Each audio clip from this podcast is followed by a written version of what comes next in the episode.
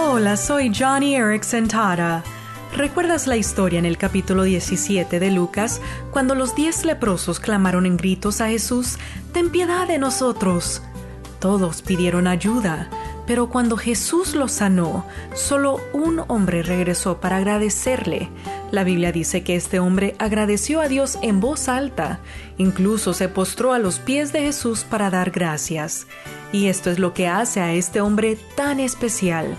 Él pudo haberle gritado de lejos, Oye Jesús, gracias por el milagro, así como lo hizo cuando al principio, cuando le pidió ayuda a gritos.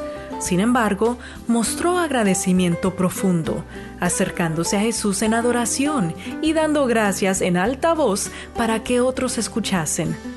Amigo, amiga, de igual manera como le pedimos al Señor con intensidad, mostremos nuestro agradecimiento.